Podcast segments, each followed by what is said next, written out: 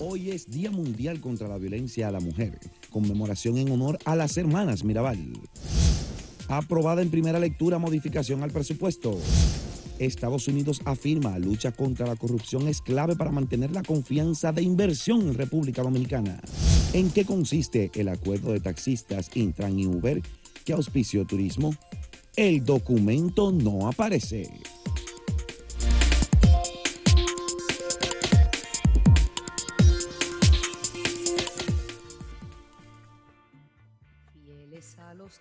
Esposos, en la cárcel apresados, volvían de Puerto Plata.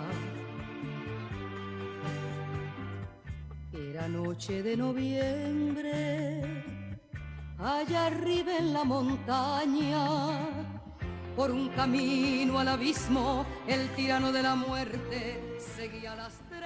Bueno, hoy se conmemora el Día Internacional de la No Violencia hacia la Mujer. Eh, y fue un día consagrado por Naciones Unidas en honor, en memoria de tres dominicanas, las hermanas Patria, Minerva y María Teresa Mirabal, que un día como hoy, hace 61 años, junto a un amigo de la familia, Rufino de la Cruz, un hombre muy valiente que en momentos difíciles para esa familia, eh, las acompañó conduciendo un vehículo en el cual ellas iban a visitar a sus esposos. Y ya sabemos que fueron asesinados los cuatro, las tres hermanas y el señor Rufino de la Cruz, que no es un chofer como popularmente mucha gente cree, fue un amigo solidario, valiente, que eh, dijo presente en solidaridad con esa familia y decidió eh, acompañarlas manejando el vehículo en que iban a ver a sus esposos. Y, y fueron asesinadas. Eh, en esa época, bajo una dictadura, eh, se montó una mentira en los diarios, que eran todos controlados por la dictadura, titularon que eh, fue un accidente, eh, un hecho terrible. Y eso fue uno de los asesinatos que ya despertó, fue un choque de conciencia para la sociedad dominicana. Aún gente que había sido muy temerosa con la dictadura o leal a ese régimen, en ese momento dijo, no, ya basta, esto es demasiado, asesinando mujeres sin defensa y eh, ya sabemos la historia. Entonces, en honor a esas tres dominicanas, ese, hoy es el Día Internacional de la no violencia hacia la mujer. Hoy habrá muchísimos actos, eh, habrá caminatas, habrá muchísimos mensajes. Hay que decir que esto no es una celebración como mucha Sí, gente eso, interpreta. eso iba a decir. Mucha gente comienza a pensar que es celebrando. No, es sensibilizando. Es, es que estemos luchando contra la violencia, eh, la violencia contra la mujer y que estamos viendo que día a día la sociedad, aunque muchos eh, han tomado conciencia, pero también vemos esa violencia eh, que, que persiste y que la sociedad todavía no ha terminado de... No, es un problema eh, internacional y aquí en nuestro país y hay muchas formas de violencia, eh, Catherine. Porque Claro. no es solo que un hombre físicamente golpee o hiera o mate desgraciadamente a, a su compañera, a su ex compañera, eh, incluso a sus hijas, a sus hermanas, hasta a su madre. Hay Sí, hombres que sí. golpean. No es simplemente, es la violencia también psicológica, la violencia económica. Hay muchas parejas en las cuales el hombre incluso le administra el salario a la mujer. Hay mujeres que Sí. están bajo una- un dominio Le hace un conteo de lo que deja para la comida, la alimentación de los hijos. y no, no, y que le quita el salario. Sí, o sí. sea, la mujer cobra en muchos casos y el hombre le quita el salario y es el que decide qué se hace con ese dinero.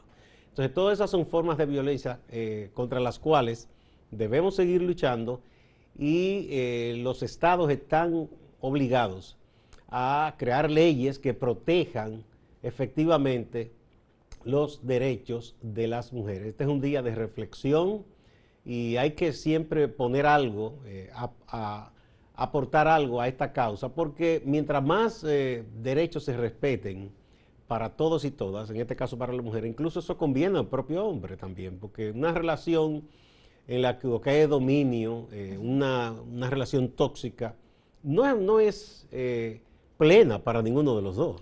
ni para la generación que viene, los hijos, las niñas que se crean y se crían viendo esta situación, este sistema, este círculo de violencia en sus propias casas. Muchos niños se ven como el padre quizás le habla de manera hasta, hasta lo ven golpeando a la madre. Golpeando y muchas personas entienden, como decíamos, que solamente es físico, pero hay palabras que son más fuertes que un golpe, mm. que maltratan tanto, que laceran tanto, que las, las mujeres incluso se quedan rezagadas por las mismas palabras, por la misma violencia. Y por eso es que también muchas personas dicen, pero ¿por qué se queda? ¿Por qué se mantiene en ese hogar? ¿Por qué sigue con, con esa persona? Si hay un círculo de violencia, como tú bien señalas, que van disminuyendo, eh, aminorándole la voluntad. Eh, y, entonces en ese círculo de violencia es una situación muy Su difícil. identidad. Hay que educar, hay que educar en base a la equidad, el respeto desde pequeñito, tanto en el hogar como en las escuelas, para que vayamos desterrando, disminuyendo ese terrible problema de la violencia hacia eh, las mujeres. De manera que este es un día de reflexión, que debemos todos y todas pensar en eso. Y hay que siempre con agradecimiento a esas tres mujeres y al señor Rufino de la Cruz, porque en ese momento tan difícil para el país fueron valientes y enfrentaron esa dictadura.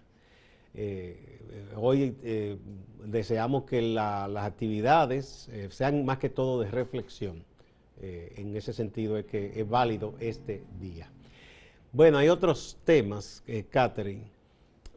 fue anunciado con bombos y platillos, podríamos decir, tú te ríes un poco, el acuerdo, lo anunció el propio ministro de Turismo, David Collado, entre un acuerdo que era entre la empresa, que es una plataforma de servicio de transporte, una plataforma digital, que pone en contacto a choferes con pasajeros, que es Uber. Hay otras empresas que hacen lo mismo, pero esa es la más eh, conocida.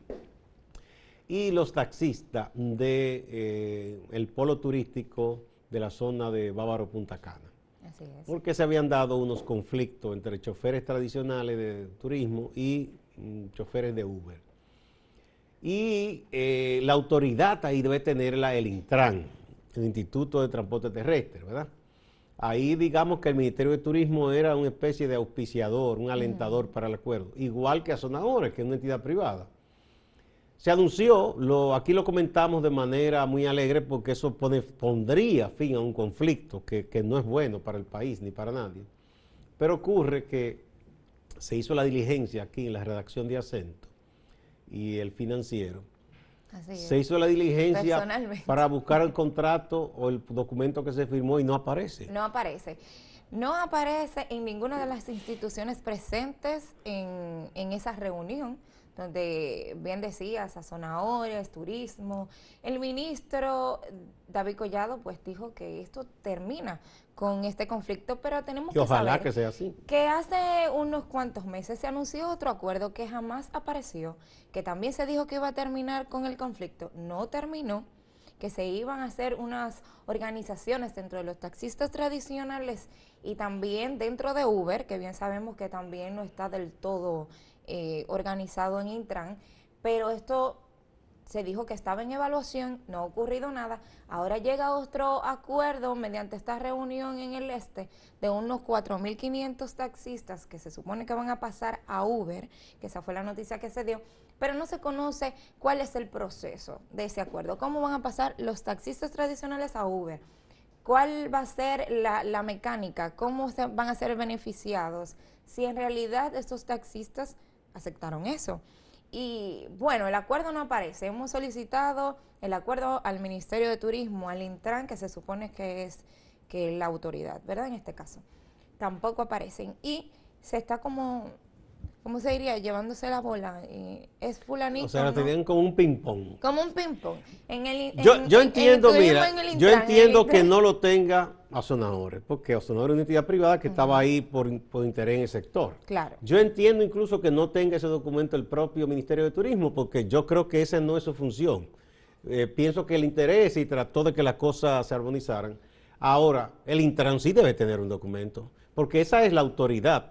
Y, el Intran fue que creó ese problema con una resolución que hubo eh, desde la pasada administración de gobierno, en que se decía, bueno, esto pueden llevar la gente ahí casi a la entrada del lobby, pero si el pasajero pide un Uber, entonces no puede entrar hasta allá, sino que tiene que ir al botón.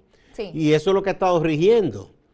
Y eso es un problema que se han quejado los, huéspedes, sobre todo huéspedes dominicanos o turistas extranjeros que vienen por cuenta propia, porque cuando son en una especie de paquete, los turoperadores les brindan un autobús que se lo lleva y lo busca, ahí no hay problema. Sí. Pero eh, esto es un problema serio porque, y hay hoteles que se han quejado de que a ellos les pegan la culpa y ellos no son culpables, porque el, hotel no administra transporte, eso es el Intran. Entonces yo creo que el Intran debe mostrar el documento, ¿verdad? Y conviene que el propio Ministerio de Turismo eh, haga esfuerzo en ese sentido para que se vea que esto no es en base al aire, a la palabra, sino que hay algo firmado formal para que se pueda exigir que se cumpla. Claro, es, lo que decimos. Si el Intran dice, bueno, yo no lo tengo, ¿quién lo tiene? ¿Quién tiene el, acuerdo? Entonces, ¿cómo sabemos que se va a cumplir? Yo vi muchas personas alegres por, esto. Porque no, no, y de verdad, ojalá que eso se resuelva. Y ojalá lo queremos, pero el acuerdo no aparece. Entonces, no hay forma de exigir un cumplimiento si no hay un acuerdo. entonces, lo, que, lo que en base a lo, a lo hablado nada más y las palabras se las lleva el aire. a entender a que es, hay una reunión, vamos a acordar, todo muy bonito y ¿dónde está? Pues ojalá que haya en ese sentido más eh, transparencia y que se muestre ese acuerdo que nos va a alegrar que de verdad exista y que se haya firmado. Vamos a ver el tema que hemos puesto hoy para que la gente emita su opinión. Eh, sabemos que el Senado aprobó el Código Penal, ahora va a la Cámara. Entonces preguntamos eh, si los diputados aprobarán o rechazarán el Código Penal. Vamos a ver qué dice la gente. Hay dos opciones. Lo aprobarán o lo rechazarán.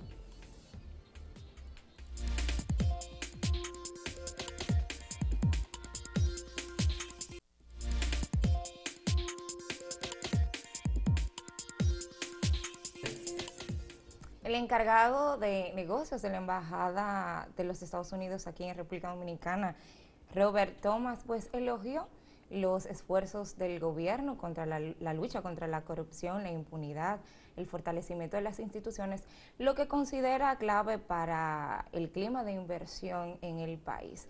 Él mismo también dijo que desde los Estados Unidos se ha invertido más de 200 millones de dólares en temas de salud y bueno, dijo que, todo esto de, poder seguir luchando contra la impunidad hace que, podamos tener mayores inversionistas.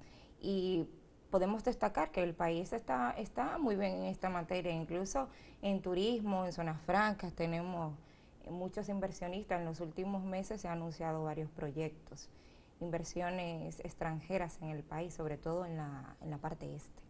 Sí, eh, Thomas es que está fungiendo como cabeza de la legación diplomática de Estados Unidos, porque sabemos que está en proceso el nombramiento de un nuevo embajador o embajadora en República Dominicana. Eso es un proceso allá en el Senado, después aquí que se le desplace. Y él es que está fungiendo como cabeza de la legación diplomática. Eh, yo digo, él dijo una cosa, yo estuve viendo el discurso que me parece un poco ingenua del señor Thomas, o es algo muy político. Sí, porque decía que él espera que no sea rentable ser corrupto o delincuente en República Dominicana, como él dice que no lo es en Estados Unidos. Pero en Estados Unidos, déjeme recordarle a Mr. Thomas que hay mucha corrupción. ¿Y dónde él vive? No, bueno, una, bueno, está viviendo aquí ahora una, famosa empresaria estadounidense que ya falleció, que fue condenada hace varios años por una evasión fiscal multimillonaria. Y cuando la atraparon finalmente, que ella no pudo eludir de juicio en juicio, que fue condenada, eh, los, reporteros la abordaron y ella dijo, miren, en este país solo pagan impuestos los pobres y los estúpidos. Y yo no soy ninguna de las dos. Y eso se ha visto mucho, y los vínculos de políticos norteamericanos con la mafia y todo. O sea, que ningún país es un paraíso en ese sentido. Claro, hay que hacer esfuerzos y que hay un sistema de consecuencias. En eso sí yo creo que ellos están mejor que nosotros.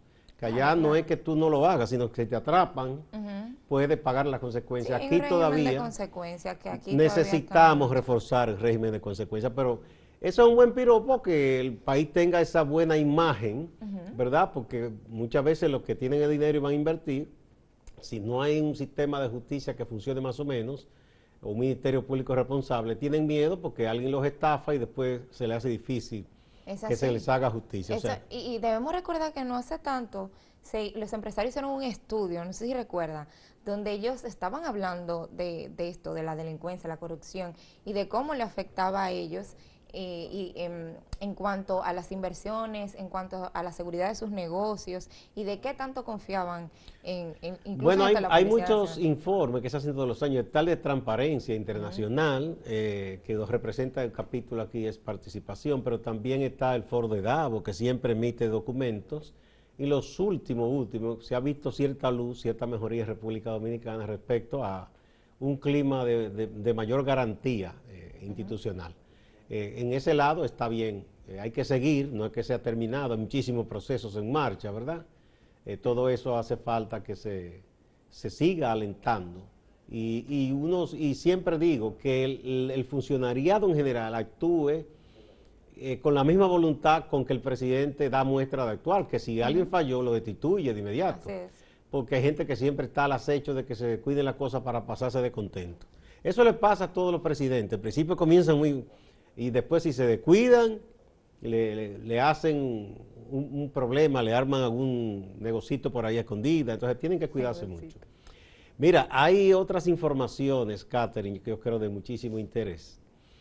Eh, por un lado está, eh, hay una ola o muchas olas al unísono de rebrotes y toda esa cosa de COVID-19. Eh, en Europa, por ejemplo, los países que ya habían avanzado más, como Países Bajos, conocido como Holanda, la propia Alemania, Austria, están prácticamente volviendo al confinamiento. Y ni se diga Italia, Francia, el Reino Unido. Hay muchos problemas en Europa. Y en las Américas ya sabemos, Brasil, Estados Unidos, que eso no baja prácticamente, pese a los avances en la vacunación en algunos estados. Y nosotros debemos estar atentos y preparados.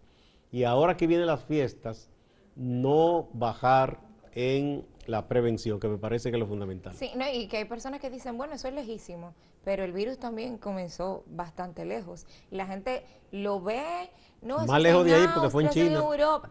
Exacto, eso es lejos, pero no. Cuando se afectan esas economías directamente, comenzamos nosotros a sentir esos efectos. Más con los viajes y las cosas, los embarques de mercancía, Exactamente, los fletes comienzan a, aumentar el combustible y todo eso comienza a afectarnos directamente a los bolsillos de los dominicanos. De manera que hay que mantener la prevención en alto. Mira, una información que esta eh, luce positiva. Ya hemos estado hablando aquí y en las publicaciones que hacemos en, en acento y en la sección El Financiero, del problema del encarecimiento de los combustibles y las energías, incluso las alternativas. Y la cadena de suministro, que ha habido un gran problema en todo el mundo en esto y por eso ha subido el costo de la vida. Y, América Latina se ha afectado mucho. Pues ahora, dos gigantes de las dos economías más grandes, Estados Unidos y China, que están en otra onda ahora, como en conversación, han dejado un poquito atrás el conflicto de, que había, por lo menos verbal, cuando estaba Mr. Trump eh, se reunieron recientemente Xi Jinping y Joe Biden y acordaron eh, tomar algún tipo de medida que envíe señales que desaliente el incremento de precio del petróleo. Porque entienden que así, eh, primero, eso reduciría los riesgos de inflación. En Estados Unidos en este momento hay un proceso inflacionario. Pero al mismo tiempo eso va a encadenar porque son la locomotora de la economía del mundo, Estados de economía. Si ellos toman ciertas medidas, eso envía señales y los mismos países de la OPEP y otros, es posible que reduzcan los precios o por lo menos que no los suban más. Y eso es bueno, porque eso va a bajar los costos de los fletes, de los derivados de petróleo que se usan en la producción de energía, y uno espera que esto impacte dentro de un par de meses a las economías de América Latina y ahí estamos nosotros, que somos una economía pequeña y que esas cosas nos afectan muchísimo. Es así, y que, y que esto puede abaratar un poco el costo de los alimentos. Claro. Que la gente solamente piensa en combustible, pero no se va a que eso encarece todo. Claro. Todo. Para ponerlo más claro, por ejemplo aquí, cualquier agricultor de cualquiera de las regiones nuestras produce, digamos, eh, plátanos, eh, guineos, y en plantación quizá tiene un precio, pero cuando eso viene llegando a tu casa, Porque el que compra ahí, ese invirtió en costo de gasoil para ese camión, tiene que ganar, ese revende a otro, al por mayor, quizá en un gran mercado, ese a su vez revende quizá a otro comercio, a un supermercado. Y desde ahí hasta que tú vas y lo compras o que llega al colmado o que la persona que pasa en la camionetita o en el triciclo, todo el mundo tiene que ganar algo y se le va agregando valor. Se le agrega, se le agrega. Y el consumidor final termina comprándolo y tú dices, pero ¿cómo es posible que si en plantación está tanto, a mí me sale tan caro? Bueno, esa cadena que hay. Claro, es como el ejemplo del plátano. El plátano el gobierno lo está comprando a cuatro pesos y lo está vendiendo a peso. Eso es un subsidio. Es exactamente. Igual como han hecho eh, con el tema de la cebolla, entiendo, pero eh, no todo el mundo tiene acceso a ese plátano a peso. No, ni el gobierno lo puede subsidiar absolutamente todo, es una parte, ¿verdad? Porque que va al supermercado y se asusta con ¿Tú vas mucho al supermercado, Catherine? Yo voy, pero yo no compro plátano en el supermercado. Ah, no, tú buscas la alternativa de la camionetita, de la cosa. Sí, la gente debe también actuar con, ¿verdad? Para defender sus chelitos, buscar la racionalidad, ver dónde les resulta mejor un producto u otro, ¿verdad? Es así, los mercados que se puede conseguir productos buenos, frescos y más económicos. Bien. Sí, eso es importante que se tome en cuenta, porque hay que defender la economía eh, familiar y la personal también. Y ahora cuando venga el doble, la gente que trate de economizar, que no lo, gaste, todo, ¿no? porque vienen días quizás que no serán tan fáciles. Es así. Vamos a ver el tema de hoy de nuevo.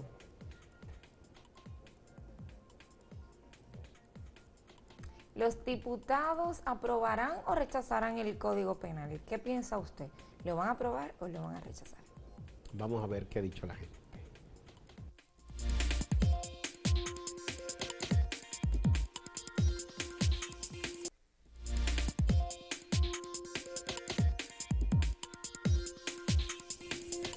Vamos a ver cómo ha respondido la gente al tema que hemos puesto hoy para que la gente opine. Mira, esto es en el portal, en la página centro.com.do. Aquí el 69.39% piensa que sí, que los diputados van a aprobar el Código Penal tal cual lo envió el Senado, mientras que el 30.61% piensa que lo rechazarán. Eso es en el portal. En Twitter, bueno, eh, casi similar, 67.9% dice que lo van a aprobar, mientras un 32% que va a ser rechazado. La misma tendencia. En YouTube, eh, aquí es más elevado, 76% eh, dice que sí, que los diputados aprobarán ese código penal como fue enviado desde el Senado, mientras que el 24% piensa que será rechazado.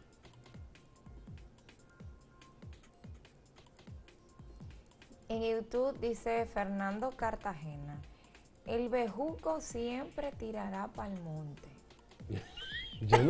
yo, no, entiendo de qué, quiere decir. Muy chistoso. María Ferreño dice, harán lo que les salga del moño, como siempre. Bueno, ese tema entendido. Dice Samuel Hilario, el PRM se está jugando su imagen con este tema. Todos los ciudadanos conscientes que votamos por un cambio estamos observando. Y Ercilia Sánchez Paulino dice, me da igual, total, aquí desde que yo tengo uso de razón, aquí se hace lo que a los funcionarios le da la gana, la regalada gana. Bueno, ahí están las opiniones de la gente, vamos a ver. Pues vamos ahora con nuestro compañero Máximo Laureano a la ciudad de Santiago. Adelante, Máximo. En relación a la situación del embargo a la cuenta del Ayuntamiento de Santiago, a la cuenta del alcalde Abel Martínez, el consultor jurídico de la alcaldía, Rafael Ceballo, nos explica en un audio la situación.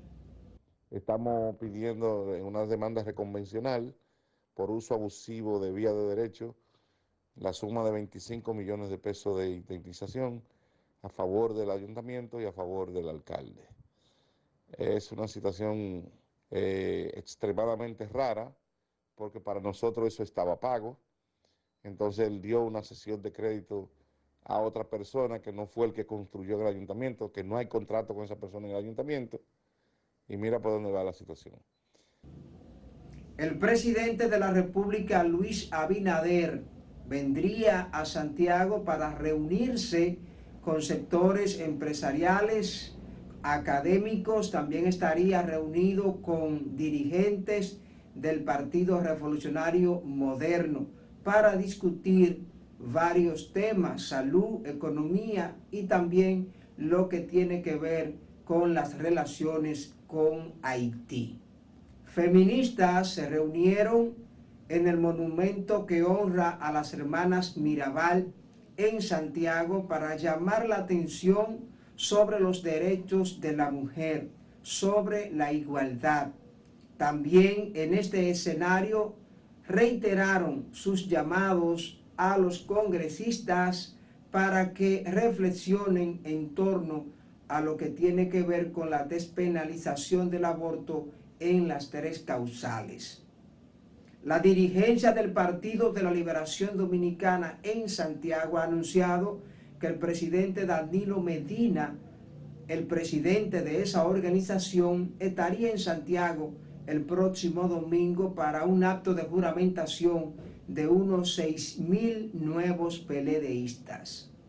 Partido de la Liberación Dominicana realizará este domingo 28 un masivo acto de juramentación de nuevos miembros encabezado por el expresidente Danilo Medina. En su, en su condición de presidente de la organización, en la actividad que se celebrará en las instalaciones del Club Gregorio Urbano Gilbert a partir de las 10 de la mañana. Distante pero pendiente, actualidad y objetividad desde Santiago.